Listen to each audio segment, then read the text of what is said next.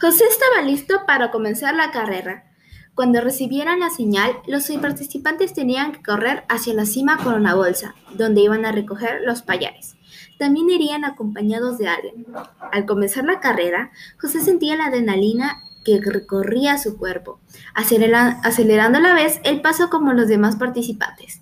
Tres llevaban la delantera, dos de ellos eran como dos gotas de agua. En el ascenso hacia la montaña blanca, José tenía que recoger los payares. Ya una vez llegado, los metió dentro de la bolsa y se dirigió de vuelta al lugar donde tenía que llevar. Apresurando el paso, José se encontró con los mellizos, realizó un gran esfuerzo para lograr alcanzarlos. Al final de la carrera, José fue el segundo en llegar. El lugar había un escenario elevado. Adelante se vio un personaje siniestro que tenía una narigüera y ojos grandes. Adelante de él se hallaba otro sujeto con máscara de búho y una larga soga en la mano. El primero en llegar soltó los payares que tenía y así con cada uno de los que llegaron. Finalmente los corredores hicieron una reverencia y bajaron lentamente. Después de la carrera, Mickey y otros lo recibieron con alegría, dando inicio a una fiesta con chicha y todos empezaron a tomar. Sam y Catalina estaban eufóricas por haber recuperado a su amigo de vuelta. José encontró con una chica hermosa con un collar de turquesas.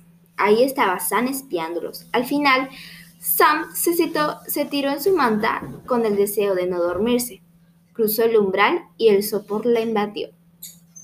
Ya era de día.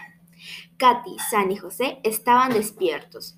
En el patio, José se encontró con Sam, saludándola, pero ella no contestó. José se sintió desconcertado frente a la actitud de su amiga. Luego llegó Katy, diciendo que se apuren y la sigan.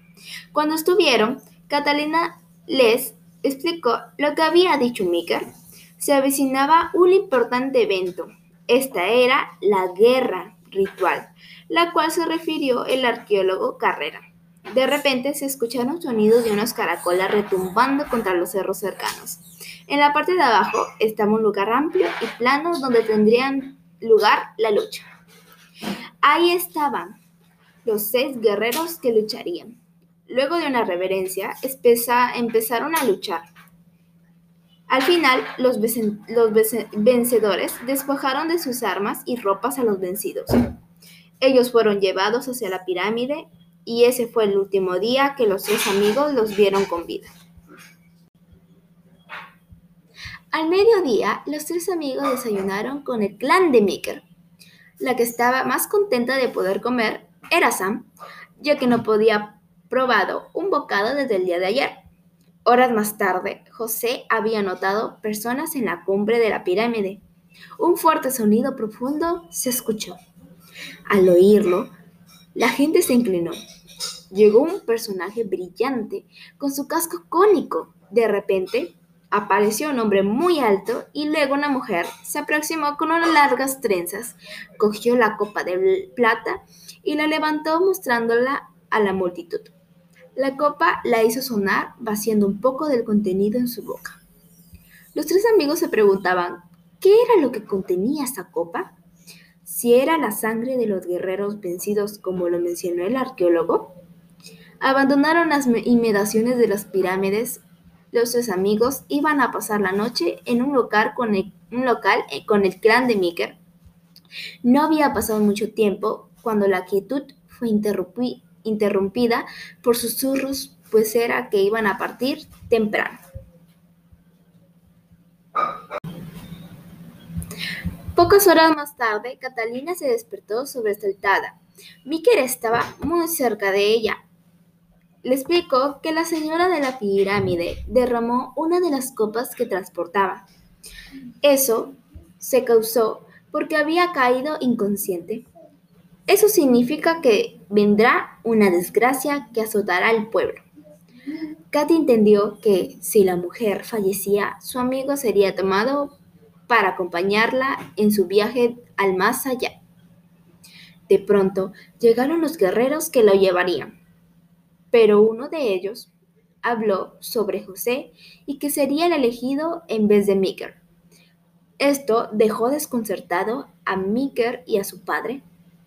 Sam se interpuso dejando caer la gorra que cubría su pelo rubio. En consecuencia, a ella también se la llevaron. Katy no se quedó con las manos cruzadas. Y así ideó un plan para rescatarlos, con ayuda de su amigo Miker y al perro. José y Sam fueron encerrados en la misma habitación cuando entraron a este mundo. Katy iba rumbo a rescatarlos. Al llegar al lugar donde estaban, repentinamente llegaron dos guerreros a entregarle a los dos una vasija que contenía un líquido verde.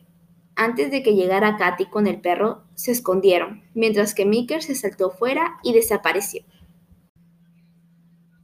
Luego de que se fueron, Katy salió de su escondite. Abrazó a Sam con lágrimas cayendo por sus mejillas. José le decía que tenía que vivir, pero ella se negó. Pensó en una idea que podía funcionar. Así los tres amigos se vistieron con la misma ropa que llegaron al lugar. Se abrazaron formando un círculo, pero después de esto no sucedió nada. Lo hicieron dos veces más, pero tampoco funcionó. Decepcionados, se sentaron al suelo, y Katy trajo la vasija que contenía el líquido verde. Rápidamente Sam se tragó el contenido. De pronto se escuchó el sonido de una trompeta. Katy se tomó lo que había en la vasija. El sonido se hacía cada vez más fuerte. Los tres amigos cerraron los ojos, unidos por un mismo destino. Rápidamente José se tomó lo que había reservado para él. Un viento negro invadió la estancia y todo se oscureció. José sintió algo suave. Pensó que era una sábana. ¿Acaso estaba soñando? También sintió las palmadas en sus mejillas. José, con gran esfuerzo, abrió los ojos. Era Sam, que los quería despertar. Tenía una bata y un atril de aluminio del que colgaba una bolsa de suero que estaba conectada. Ahí estaba Katy también. José preguntó en dónde estaban. Sam le contestó que esto era el hospital. Sam había escuchado una conversación de que los habían encontrado en la pirámide de Cao. Después de días de búsqueda, fueron encontrados por los ladridos de un perro. Según lo que escuchó de las enfermeras, eran que estaban drogados con un poderoso alucinógeno.